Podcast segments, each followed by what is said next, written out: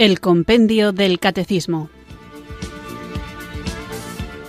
Un programa dirigido por el Padre Antonio López.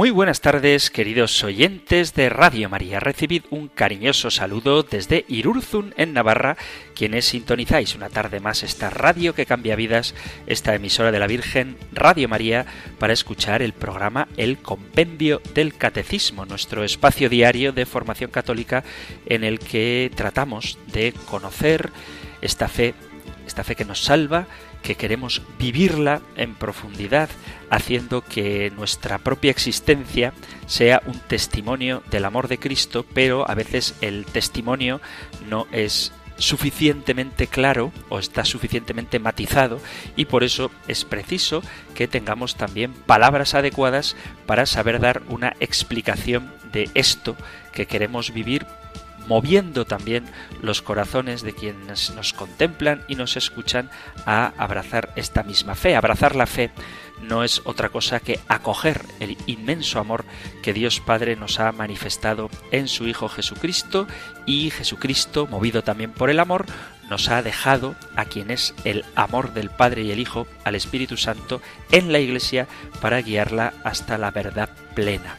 Por eso, porque amamos esta fe, queremos conocerla, por eso, porque amamos a nuestro prójimo, tal y como Cristo nos enseña a amarlo, queremos darles a conocer la verdad del Evangelio y porque amamos al prójimo, amamos la revelación, amamos a Dios, queremos evitar cualquier tipo de error y por eso es bueno también estar preparados para defender la verdadera doctrina que Jesucristo nos ha dejado y que, como digo, el Espíritu Santo guía a la Iglesia hasta el conocimiento de la verdad plena y todo para la gloria de Dios. Y la gloria de Dios es que el hombre viva y vivir no significa simplemente tener el corazón latiendo, sino en el sentido más profundo compartir la vida divina. Sé que a veces esto suena un poco elevado teológicamente, pero es tan hermoso que alguien quiera compartir su más profunda intimidad con nosotros que sentirnos indiferentes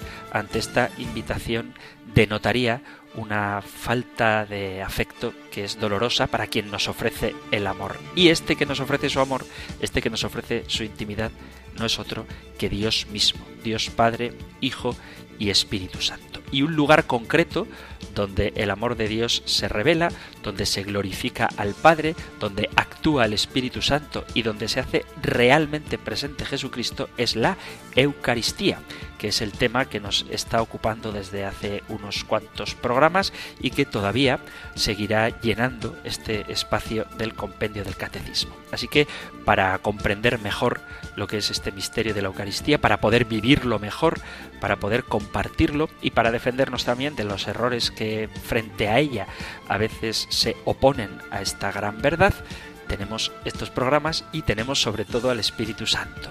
Vamos pues a invocarle juntos con un canto que creo que nos servirá también de anticipo del tema que vamos a tratar hoy, que seguro que os resulta muy interesante. Así que para disponer nuestro corazón a esa transformación interior que Dios quiere obrar en nosotros, invoquemos el don del Espíritu Santo.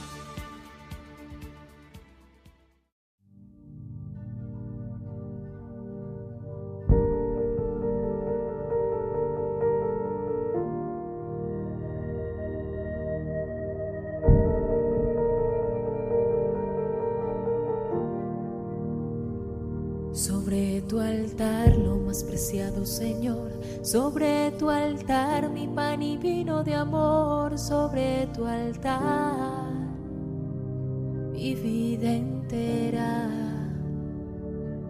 mi pasado te lo doy, mi presente con todo mi amor, mi futuro lo pongo en tus manos.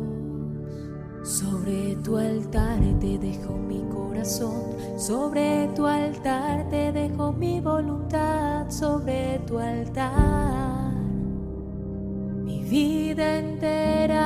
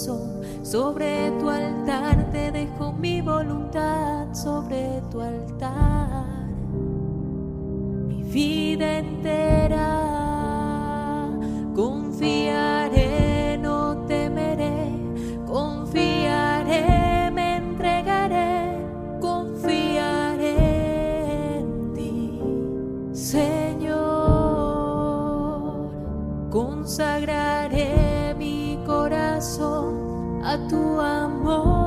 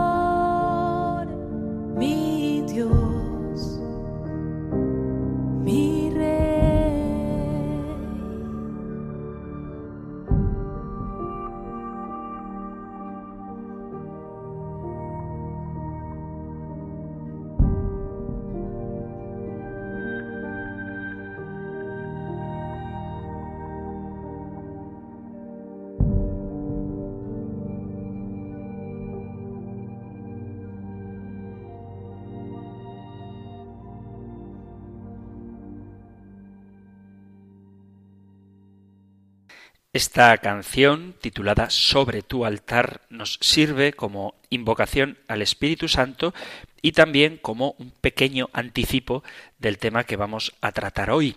El programa anterior lo dedicábamos a ver por qué la Eucaristía es el banquete pascual y terminaba el programa diciendo que efectivamente en este banquete al que estamos invitados hay una mesa, un mantel, unos alimentos, un anfitrión y unos invitados, pero también subrayaba que la mesa no es una mesa cualquiera, sino que es un altar. Y eso es de lo que vamos a hablar hoy. Este tema lo encontráis en el Catecismo Mayor en los puntos 1383 y en el 1410. Nosotros escuchamos ahora la pregunta 288 del compendio del Catecismo. Número 288. ¿Qué significa el altar? El altar es el símbolo de Cristo mismo, presente como víctima sacrificial. Altar sacrificio de la cruz, y como alimento celestial que se nos da a nosotros, altar, mesa eucarística. Del altar ya hemos hablado en algún programa anterior, aunque en otro sentido distinto del que espero que hablaremos hoy, y es que cuando tratábamos el misterio pascual y su celebración, celebrar la liturgia, había varias preguntas que respondían a quién celebra y otras preguntas que respondían a cómo celebrar y otras preguntas que respondían a cuándo celebrar y una última serie de preguntas que respondían a dónde celebrar. Y a propósito de dónde celebrar, hablábamos de los edificios sagrados y la pregunta 246, ahí hacía referencia al altar, plantea cuáles son los lugares principales dentro de los edificios sagrados y responde el compendio del catecismo, los lugares principales dentro de los edificios sagrados son estos, el altar, el sagrario o tabernáculo, las crismeras o vasos sagrados donde se conservan el santo crisma y los otros santos óleos, la sede del obispo, cátedra o del presbítero, el ambón, la pila bautismal y el confesionario. Veis que cuando se habla de los lugares principales dentro de los edificios sagrados, el primero de ellos en ser mencionados es el altar. Y aquí es donde estoy seguro de que puede surgir alguna duda. Si yo hiciera una encuesta ahora a todos vosotros, queridos amigos, queridos oyentes de Radio María, y os preguntara cuál es la parte más importante de la Iglesia, cuál es, como dice la pregunta 246 del compendio del Catecismo, a la que podéis remitiros los lugares principales dentro de los edificios sagrados, estoy seguro de que muchos de vosotros diríais que la parte más importante de un edificio sagrado es el sagrario. Y sin embargo, el compendio del catecismo, el catecismo, dice que el lugar principal, antes incluso del sagrario, que menciona es el altar. ¿Qué es más importante, el altar o el sagrario? Hay que dejar claro que no hay oposición entre altar y sagrario, pero durante, vuelvo a repetir, durante la celebración eucarística, el lugar más importante del templo es el altar. Ahora espero que quede claro el porqué. Y fuera de la celebración litúrgica, cuando uno va a la iglesia a hacer su ratito de oración, el lugar más importante es el sagrario. Pero en la celebración litúrgica, en la celebración de la misa, el lugar más importante es, sin duda, el altar.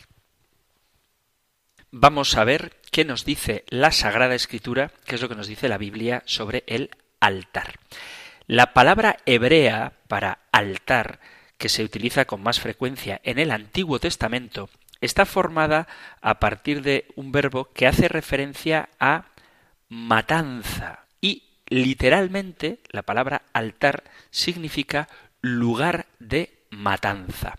Los altares se utilizaban, estamos hablando del Antiguo Testamento, principalmente como lugares de sacrificio, en especial el sacrificio de animales, mientras que los animales eran un sacrificio común en el Antiguo Testamento, los altares también se utilizaban para ofrecer granos, fruta, vino e incienso.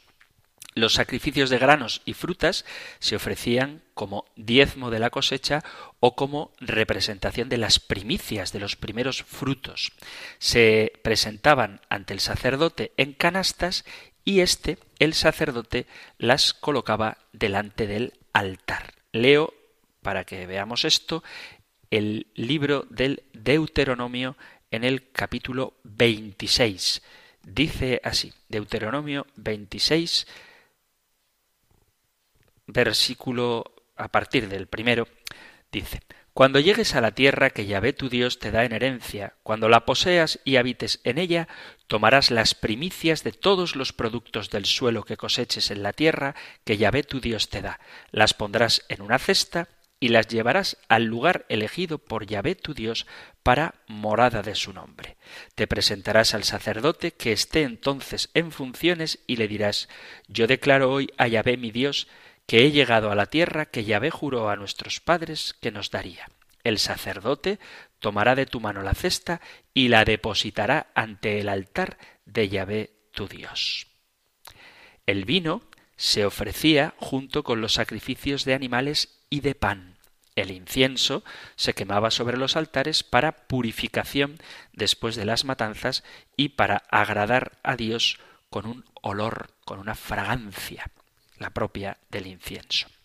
El altar no siempre implicaba, hablamos del Antiguo Testamento, la presencia en un templo, mientras que el templo se refiere a una estructura arquitectónica, el altar podría estar en una estructura abierta. A menudo el altar y el templo se encontraban uno junto al otro, aunque no todos los altares tenían un templo al lado.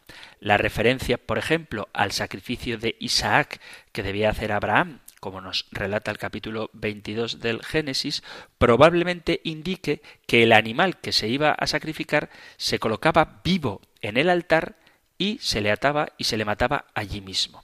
La práctica antigua probablemente haya sido esa.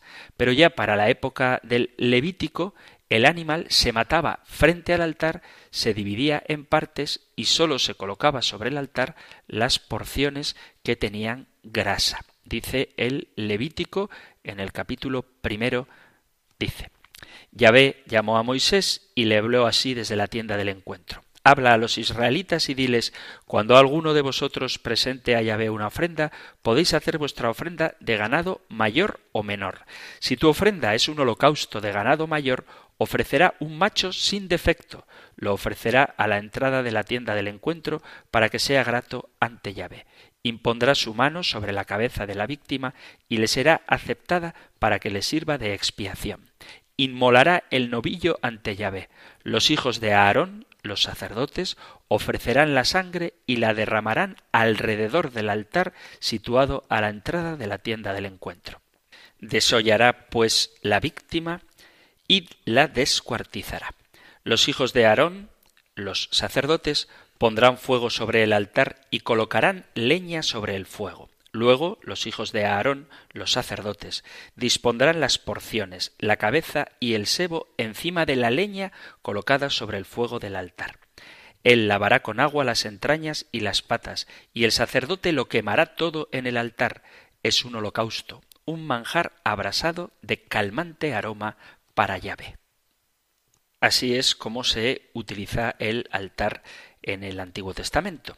En el Antiguo Testamento los altares se distinguían por el material que se utilizaba en su construcción. Los altares más sencillos y probablemente los más antiguos estaban hechos de tierra, dice el capítulo 20 del Éxodo, versículo 24.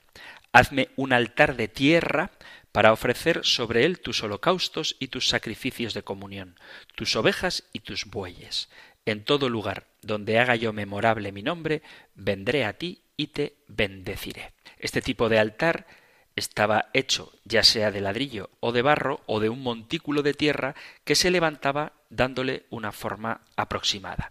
El ladrillo de barro era un material de construcción muy común en Mesopotamia y es probable que allí hayan aparecido altares de este material. Un altar de tierra no habría sido muy práctico para los pueblos establecidos permanentemente en ciertos lugares, sobre todo en la época de lluvias, porque el altar hecho con un montículo podía ser dañado o destruido. Este tipo de altar era sobre todo utilizado por los pueblos nómadas que se trasladaban regularmente y se preocupaban menos de la necesidad de tener un altar permanente. También podría reflejar el antepasado mesopotámico de los hebreos, ya que el ladrillo de barro era un material de construcción muy típico en ese lugar.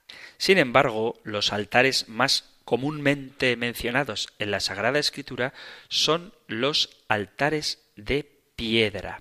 Una sola piedra grande podía servir de altar. Por ejemplo, en el libro de los jueces, en el capítulo 6, leo desde el versículo 19, Gedeón se fue, preparó un cabrito y con una medida de harina hizo unas tortas ácimas. Puso la carne en un canastillo y el caldo en una olla y lo llevó bajo el terebinto. Cuando se acercaba, le dijo el ángel de Yahvé, Toma la carne y las tortas ácimas, ponlas sobre esa roca y vierte el caldo. Gedeón lo hizo así. Entonces el ángel de Yahvé extendió la punta del bastón que tenía en la mano y tocó la carne y las tortas ácimas. Salió fuego de la roca, consumió la carne y las tortas ácimas, y el ángel de Yahvé desapareció de su vista. También en el mismo libro de los jueces, en el capítulo 13, dice el versículo 19. Manoach tomó el cabrito y la oblación y lo ofreció en holocausto sobre la roca a Yahvé, que obra maravillas. Manoach y su mujer estaban mirando. Cuando la llama subía del altar hacia el cielo, el ángel de Yahvé subió en la llama. Manoach y su mujer lo estaban viendo y cayeron rostro en tierra. De manera similar a una roca grande se podían apilar cuidadosamente piedras sin tallar para formar un altar, dice el libro del Éxodo en el capítulo 20, versículo 25. Y si me haces un altar de piedra, no lo edificarás de piedras labradas, porque al alzar tu cincel sobre ella queda profanada. Es probable que estos altares de piedra hayan sido la forma más común antes de la edificación del Templo de Salomón. En Palestina se han excavado una gran cantidad de altares de piedra. El santuario de Arad, perteneciente al período de la monarquía del año 900 a.C., tenía un altar de piedra de este tipo. Los altares de piedra hebreos no solían tener escalones y quizá los hacían así para no confundirlos, para diferenciarlos de los altares cananeos que sí tenían escalones. Dice el mismo capítulo 20 del Éxodo, donde estamos, en el versículo 25. Y si me haces un altar de piedra, no lo edificarás de piedras labradas, porque al alzar tu cincel sobre ella queda profanado. Tampoco subirás por gradas a mi altar, para que no se descubra tu desnudez sobre él. Vemos entonces como en el Antiguo Testamento había altares hechos de tierra, altares hechos de piedra y hay un tercer tipo de altar que se menciona también en el Antiguo Testamento y es el altar de bronce.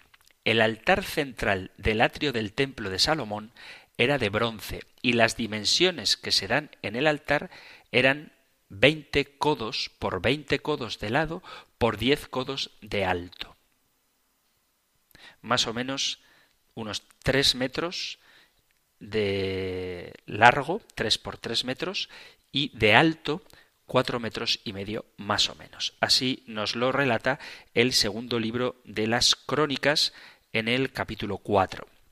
Dice, Construyó también un altar de bronce de 20 codos de largo, 20 codos de ancho y 10 codos de alto tenemos las medidas exactas.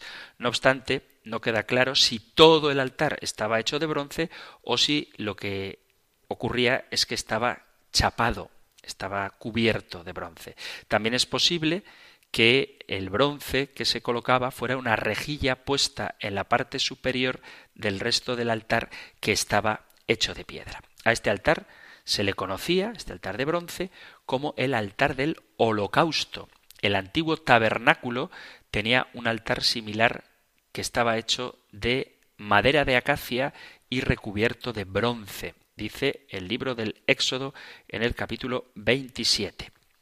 Harás el altar de madera de acacia de cinco codos de largo y cinco de ancho. Será cuadrado y tendrá tres codos de alto. Harás sobresalir de sus cuatro ángulos unos cuernos que formarán un cuerpo con él lo revestirás de bronce. Este altar era un poquito más pequeño que el que hemos mencionado antes y no se especifica la ubicación del altar del holocausto en el tabernáculo ni en el templo de Salomón.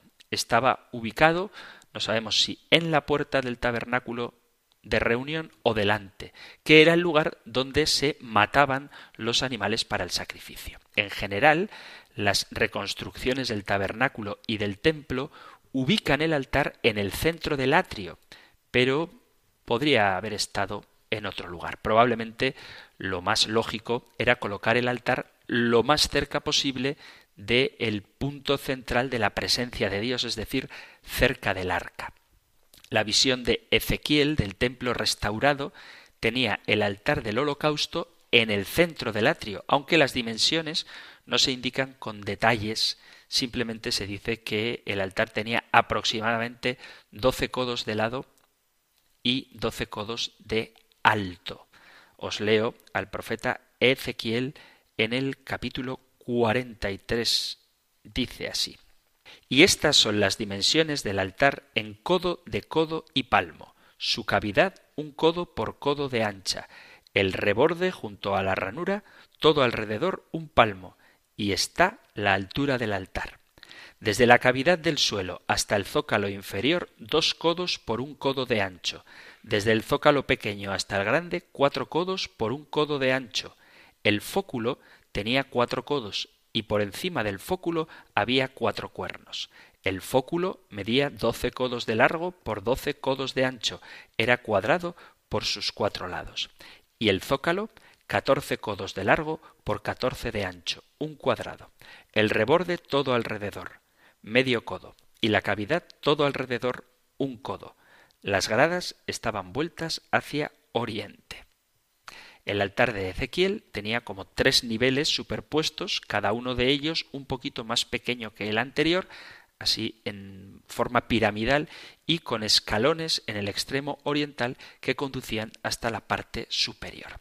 Tanto la descripción del altar del tabernáculo como la del que cuenta Ezequiel incluyen cuatro cuernos. Es probable que el altar del holocausto del templo de Salomón también tuviera cuernos. En el altar de piedra que se encontró en Berseba, dichos cuernos se habían conservado. Aparentemente, agarrarse a los cuernos del altar era una manera de buscar la protección del santuario cuando alguien era acusado de una ofensa grave. Por ejemplo, en el libro de Reyes, en el primer libro de Reyes, en el capítulo 1, versículo 50, nos dice, Adonías tuvo miedo de Salomón, se levantó y se fue y se agarró a los cuernos del altar. Pero más importante aún que esto era que los cuernos del altar constituían el lugar donde se aplicaba la sangre de un animal sacrificado para la expiación del pecado. Vuelvo al libro del Éxodo, en el capítulo 29 nos dice así, versículo 12. Tomando la sangre del novillo, untarás con tu dedo los cuernos del altar y derramarás toda la sangre sobre el altar. También Jeremías describió gráficamente el pueblo del pecado, diciendo que era tan grave que se había esculpido sobre los cuernos del altar. Jeremías capítulo 17 versículo primero. El pecado de Judá está escrito con buril de hierro, con la punta de diamante está grabado sobre la tabla de su corazón y en los cuernos de sus aras. Así recordarán sus hijos sus aras y sus cipos cabe los árboles frondosos sobre los oteros altos. Durante ciertas festividades se realizaba una procesión sagrada que entraba al templo y subía hasta los cuernos del altar. Dice el Salmo 118.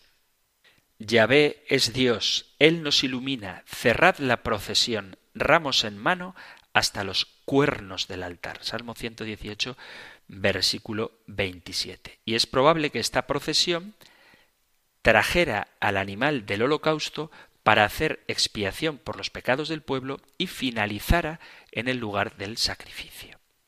Y además del altar de bronce, existieron también los altares de oro altar de oro o altar de incienso se llamaba. Estaba colocado en la habitación interior del santuario, fuera del Santa Santorum, fuera del lugar santísimo. Dice primer libro de Reyes, capítulo 7. Leo versículo 48 en adelante. Puso Salomón todos los objetos que había hecho en la casa de Yahvé el altar de oro y la mesa de oro sobre la que se ponían los panes de la presencia, los candelabros de oro fino, cinco a la derecha y cinco a la izquierda, delante del debir, las flores, las lámparas y las despabiladeras de oro. Las cucharas, los cuchillos, los acetres, las copas y los braseros de oro fino, los goznes de oro para las puertas de la cámara interior, el santo de los santos, y para las puertas de la casa y el jecal Así fue concluida toda la obra que hizo el rey Salomón para la casa de Yahvé.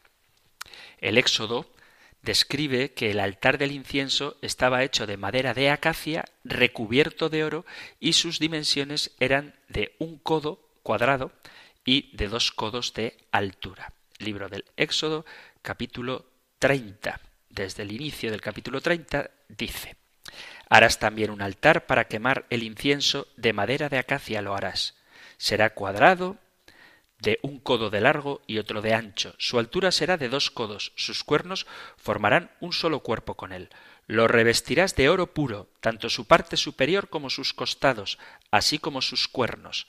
Pondrás en su derredor una moldura de oro, y debajo de la moldura, a los costados, harás dos anillas.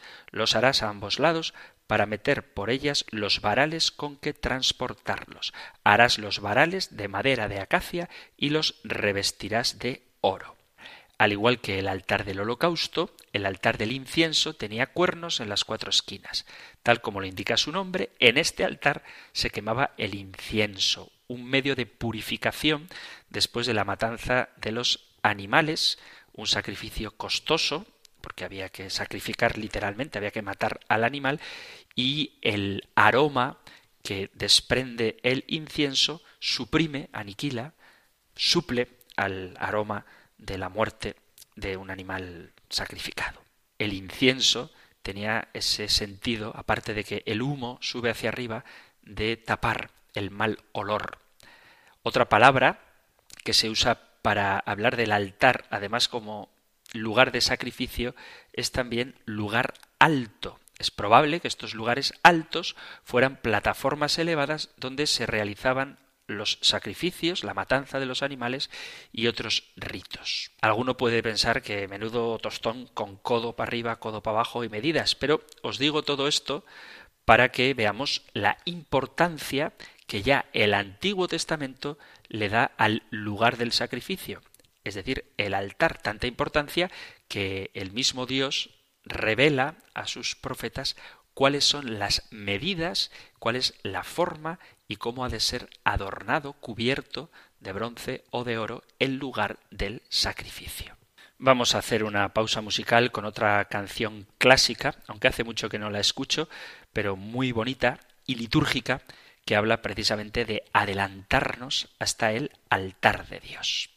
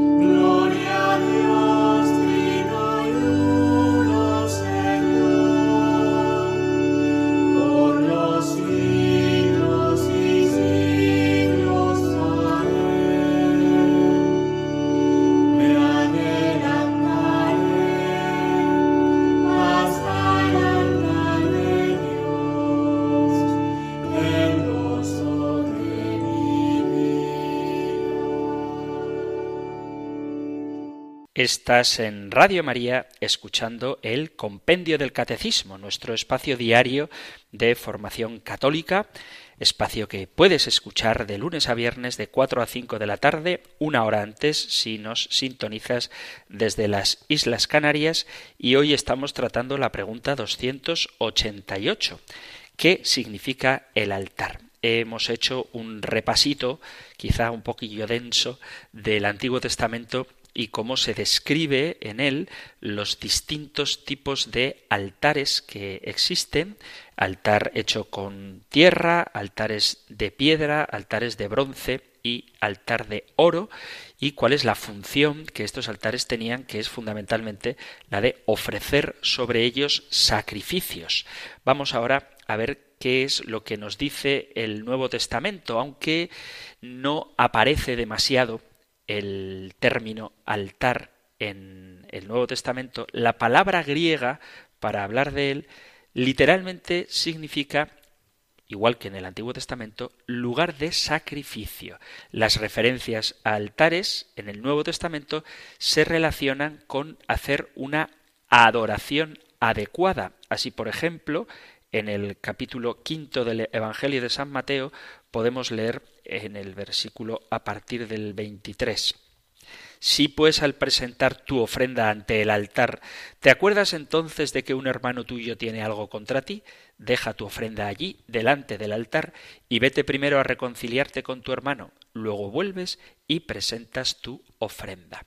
Además, hace referencia el altar también a la hipocresía en la adoración hacer una adoración adecuada y que esta adoración adecuada sea sin hipocresía. Capítulo 23 del Evangelio de San Mateo, leo desde el versículo 16. Hay de vosotros, guías ciegos, que decís, si uno jura por el santuario, eso no es nada, mas si jura por el oro del santuario, queda obligado. Insensatos y ciegos, ¿qué es más importante, el oro o el santuario que hace sagrado el oro? Y también, si uno jura por el altar, eso no es nada, mas si jura por la ofrenda que está sobre él, queda obligado.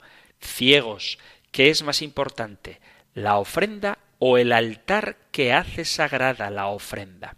Quien jura pues por el altar, jura por él y por todo lo que está sobre él. Por lo tanto, es el altar, según este texto del capítulo 23 del Evangelio de San Mateo, quien hace sagrada la ofrenda que está en el altar. ¿Qué es más importante, la ofrenda o el altar que hace sagrada la ofrenda? Además, el altar del incienso, que se describe en el capítulo 30 del libro del Éxodo, es mencionado por el Evangelio de Lucas.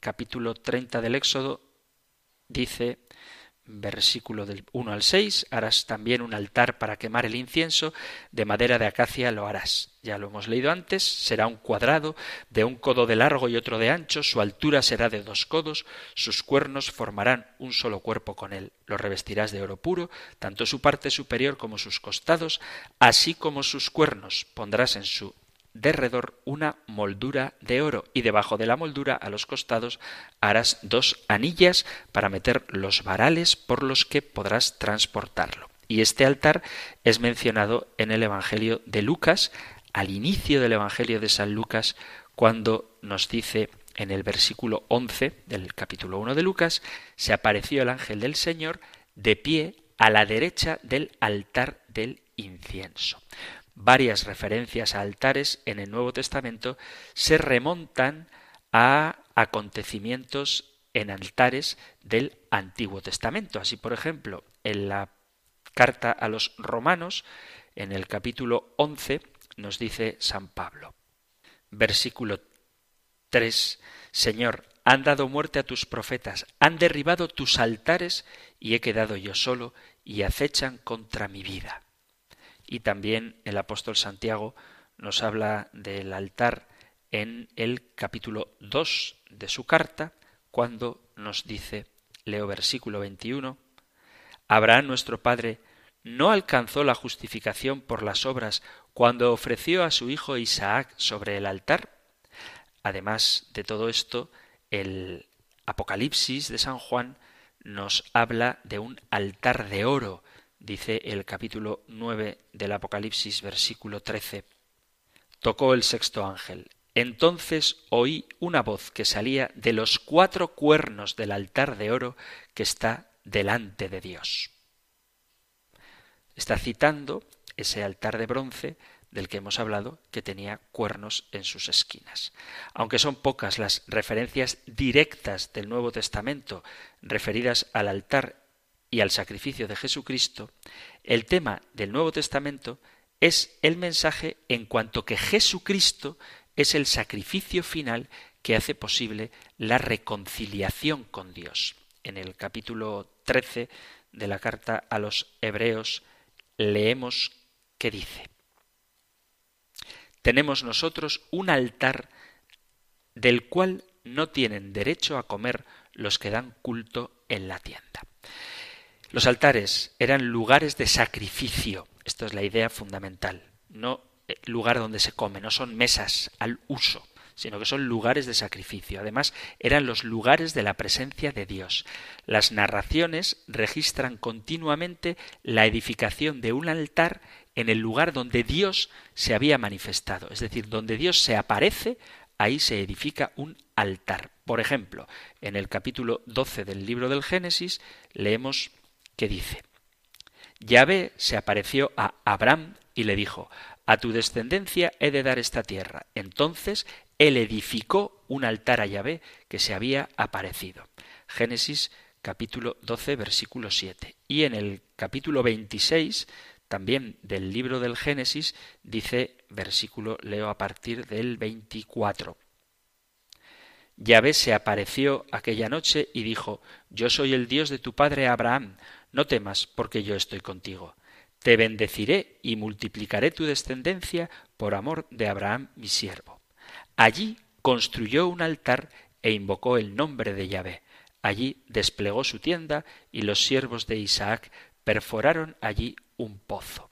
Era natural edificar un altar y celebrar con un sacrificio la aparición de Dios. Si Dios había aparecido en un lugar, en alguna ocasión, esa sería una buena ubicación para que volviera a aparecer. En consecuencia, los sacrificios se ofrecían allí sintiendo que Dios estaba presente y aceptaba la ofrenda. Cuando se construyó el templo de Salomón, la presencia de Dios se asociaba especialmente con el arca de la alianza. El altar del holocausto pasó a tener un significado más relacionado con la reconciliación o con la mediación. El adorador llevaba un sacrificio al altar donde se quemaba y en consecuencia se ofrecía a Dios.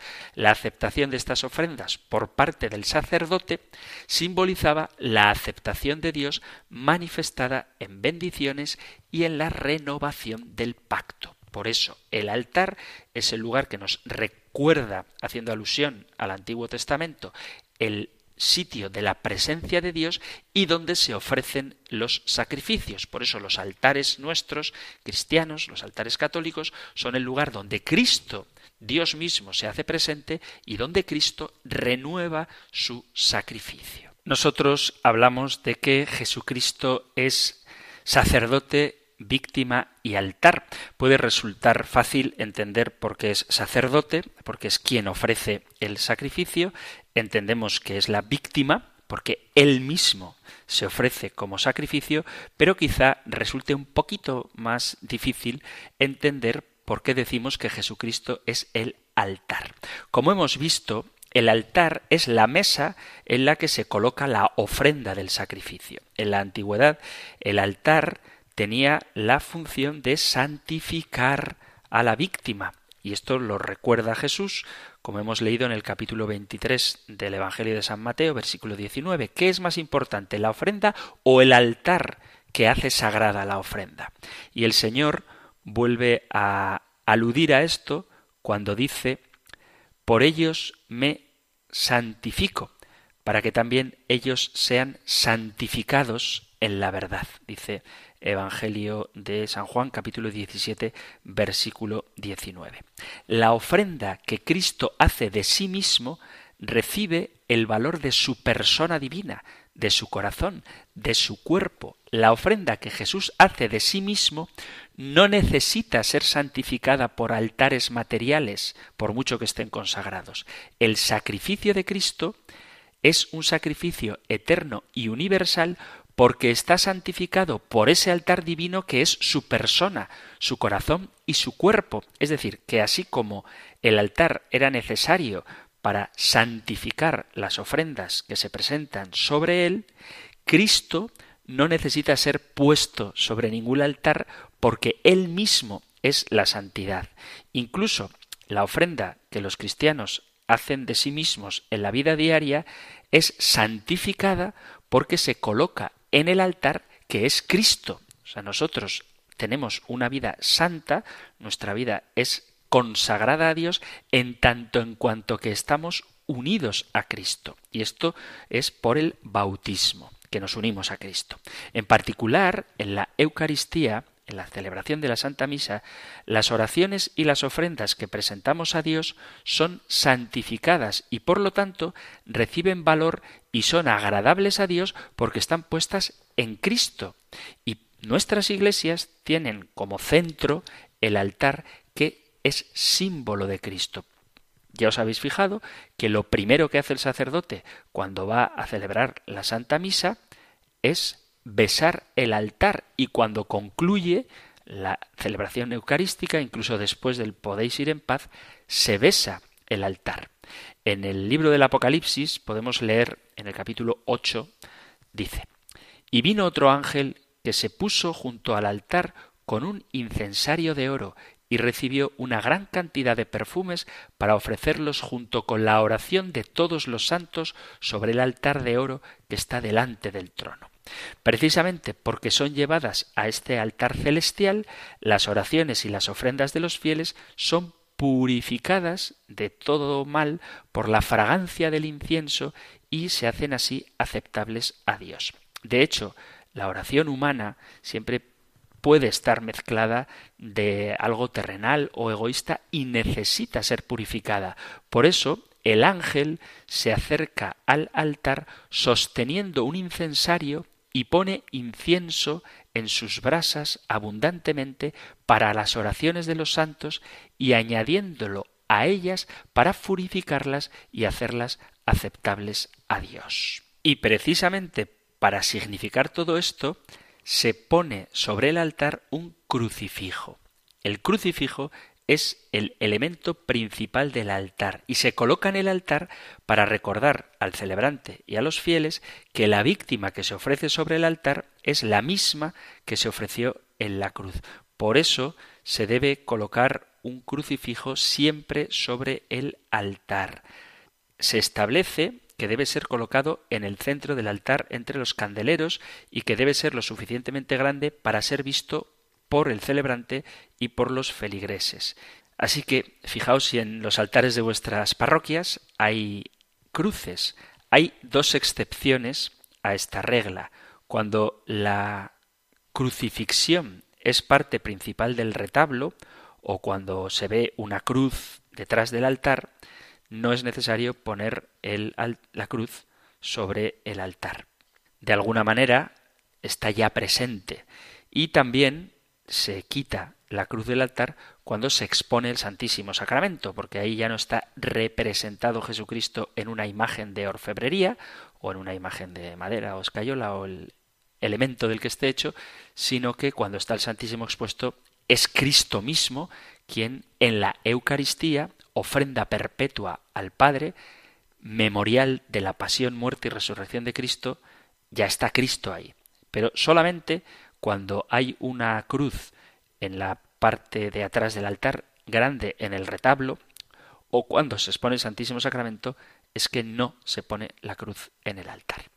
Y es que, vuelvo a repetir, el altar es el lugar del sacrificio. Y esto a nivel práctico significa que sobre el altar no debe haber nada, más que, por cuestiones de necesidad, el misal durante la celebración de la Eucaristía, pero nada más. Incluso lo propio sería que una vez acabada la misa se deje la cruz sobre el altar, pero se quite también el libro que se utiliza para la misa cuando no se está en misa. Y no se deben poner sobre el altar ni el cáliz antes de la consagración, ni el pan, ni el vino antes de la consagración. Para eso hay una mesita anexa que se llama credencia que es la que sirve para sostener esos elementos hasta el momento en el que se ofrecen sobre el altar en el ofertorio y luego se consagran. En el altar no debe haber nada, ni siquiera, aunque esto es muy difícil de ver, ni siquiera los candelabros. Lo ideal,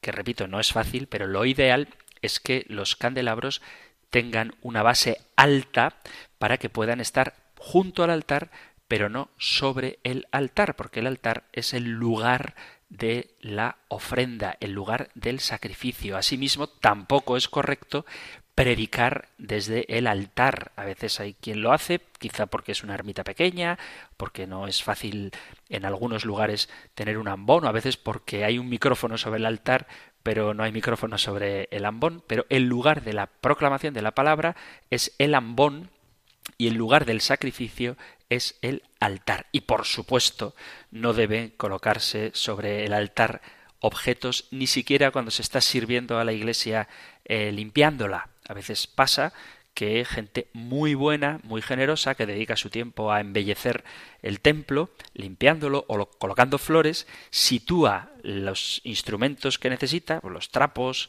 o el spray para dar buen olor a la iglesia y lo pone encima del altar.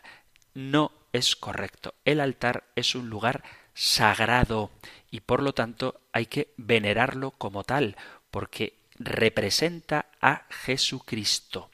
Y por eso hay que tratarlo con la adecuada veneración. Y otro último comentario a propósito de esto y en la misma línea las ofrendas, cuando se pasa el cestillo o la bolsita para que la gente dé su limosna para costear las necesidades de la parroquia, no se sitúan sobre el altar, se ponen delante del altar. Y lo mismo que digo del cestillo del dinero, habría que decir cuando en algunas misas, sobre todo con jóvenes o con niños, se presentan ofrendas, porque a veces he llegado a ver balones de fútbol, raquetas o juegos de mesa sobre la mesa del sacrificio, que es el altar. Y eso no es correcto. Se presentan las ofrendas ante el altar y se depositan a los pies del altar, de tal manera que el ara sagrada quede dedicada exclusivamente para el sacrificio que actualiza la misa, es decir, el pan y el vino, el sacrificio que se actualiza en la misa, el sacrificio de Cristo, porque el altar es el lugar donde el Señor derrama incruentamente, en este caso, su sangre por nuestra salvación. Por eso os animo a que cuidéis el altar, a que no depositéis sobre él ningún objeto que no sea los necesarios para la celebración eucarística, y que cuando no se está celebrando la misa se venere y se haga una inclinación al pasar por él en caso de que esté separado del sagrario. Porque el altar es el lugar central de la Iglesia. Hemos llegado al final del tiempo para el programa de hoy. Alguno podría preguntarse si se puede tener un altar en casa. En sentido estricto, a eso que a veces se llama tener un altar en casa, no es un altar. Tú puedes tener un lugar, y es aconsejable tenerlo, donde tengas imágenes de la Virgen María, de los santos, una velita, alguna estampita o cuadro de Jesús, y lo puedes llamar altar. Pero eso no es un altar. Eso es un lugar de oración, que está muy bien tenerlo, repito, pero el altar es el lugar donde se ofrece el sacrificio. Y por eso tenemos que distinguir las cosas aunque a veces les llamemos con el mismo nombre. Tú tienes una mesa en tu casa llena de ornamentos religiosos que además te acercas a ella para hacer tu rato de oración, eso es fenomenal, pero no tiene el mismo valor sacramental que tiene el altar donde se ofrece el sacramento del pan de vida y del cáliz de salvación.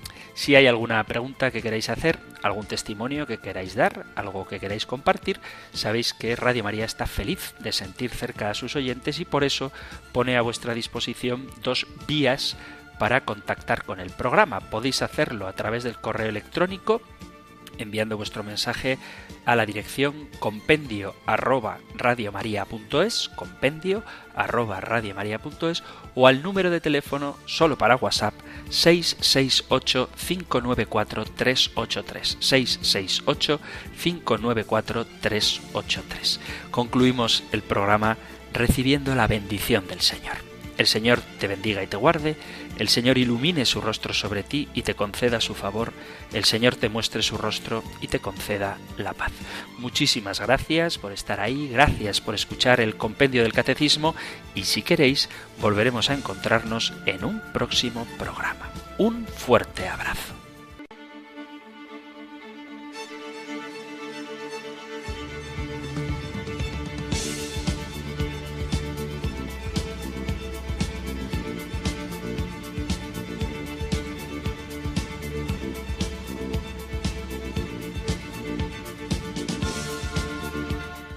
El Compendio del Catecismo. Un programa dirigido por el Padre Antonio López.